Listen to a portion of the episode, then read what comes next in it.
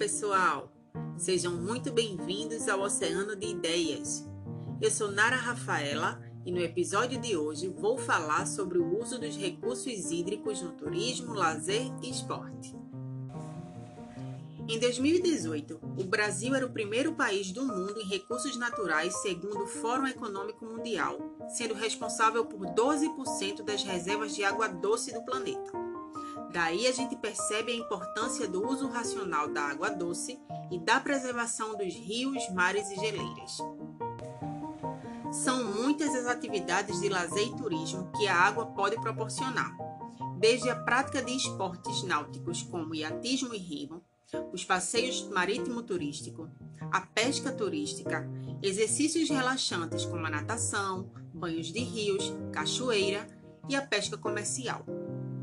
O turismo de sol e mar é a principal oferta turística da costa do Brasil, atraindo brasileiros e estrangeiros em busca de lazer e cenários paradisíacos.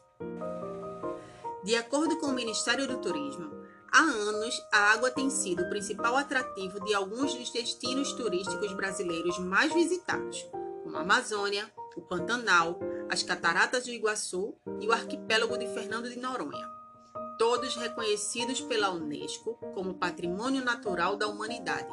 Tamanha a importância de cada ecossistema para a biosfera, além da beleza cênica e a infinidade de atrativos turísticos em cada um deles.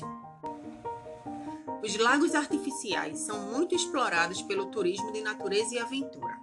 A exemplo, posso citar os cânions do São Francisco, entre Alagoas e Sergipe que resultaram do represamento do Velho Chico para a geração de eletricidade para o Nordeste. Um dos estados mais ricos em recursos hídricos, Minas Gerais, tem um mar sem ondas a 600 quilômetros do litoral e abriga a tão conhecida Serra da Canastra, que possui a principal nascente do Rio São Francisco. Agora tem uma coisa, pessoal. Independentemente do fim para que são utilizados os recursos hídricos, é importante fazê-lo de forma responsável e segura para as pessoas e, acima de tudo, para o meio ambiente. Existem alguns problemas que podem ser causados pela má utilização dos recursos hídricos, e um deles é a impossibilidade de repor as condições prévias à utilização deles. Outra possível problemática é a possibilidade de tornar a água utilizada para determinada atividade temporariamente desqualificada para a utilização. Ou seja, terão que ser tomadas medidas para tornar aquele recurso hídrico novamente utilizável.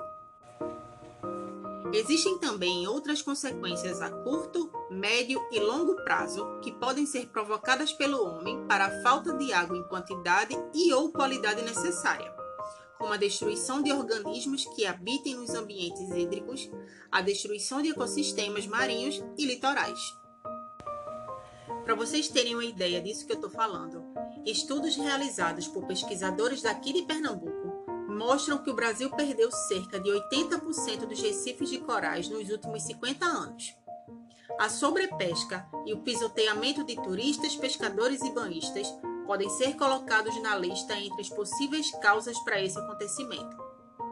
Os recifes de corais são exuberantes, porém muito sensíveis. Como eles são animais, se um pedacinho deles é retirado, o recife todo sofrerá. Imagine cada visitante levando um coral para casa.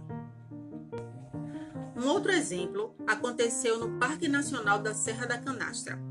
Devido à crescente interferência humana ocasionada pelos visitantes, foi criada uma campanha contra a utilização de playback para atrair os pássaros da espécie pato mergulhão. Essa prática consiste na utilização de um aparelho de som que imita a vocalização do animal para que as pessoas tenham ao menos seu registro fotográfico.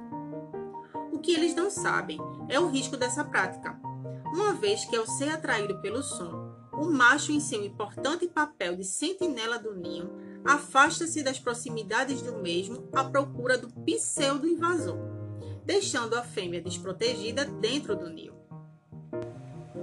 Eventualmente, a fêmea pode se juntar ao macho para tentar afugentar essa ameaça ilusória oriunda do playback, deixando os ovos vulneráveis à ação de predadores. Assim, Dentre as diversas espécies ameaçadas de extinção que ocorrem no parque, o pato mergulhão é classificado como criticamente ameaçado, o que é um grave problema para a biodiversidade, uma vez que a maior parte da população em vida livre habita a região da Serra da Canastra. Perceberam o problemão? Por esses e outros motivos, os órgãos de conservação do meio ambiente estimulam a prática do ecoturismo que nada mais é do que utilizar os recursos naturais e culturais de um determinado lugar e contribuir para conservá-los, buscando desenvolver o respeito pela natureza por meio do contato com o ambiente natural e promover o bem-estar das populações locais envolvidas. Basicamente, um ecoturista é aquele que vive na cidade grande e deseja conhecer os ambientes naturais conservados, incluindo os ambientes hídricos ele sempre vai preferir sentir-se parte integrante do ambiente natural e da comunidade visitada, e vai se preocupar com a qualidade do ambiente, assim como o bem-estar das comunidades anfitriãs.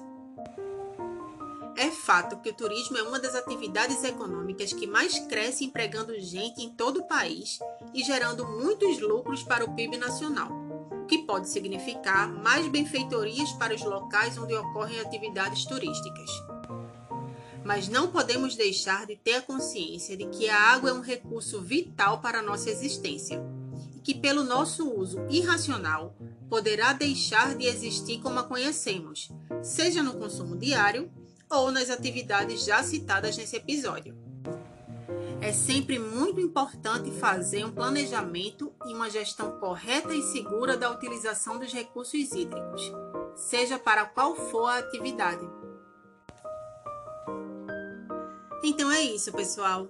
Eu vou ficando por aqui.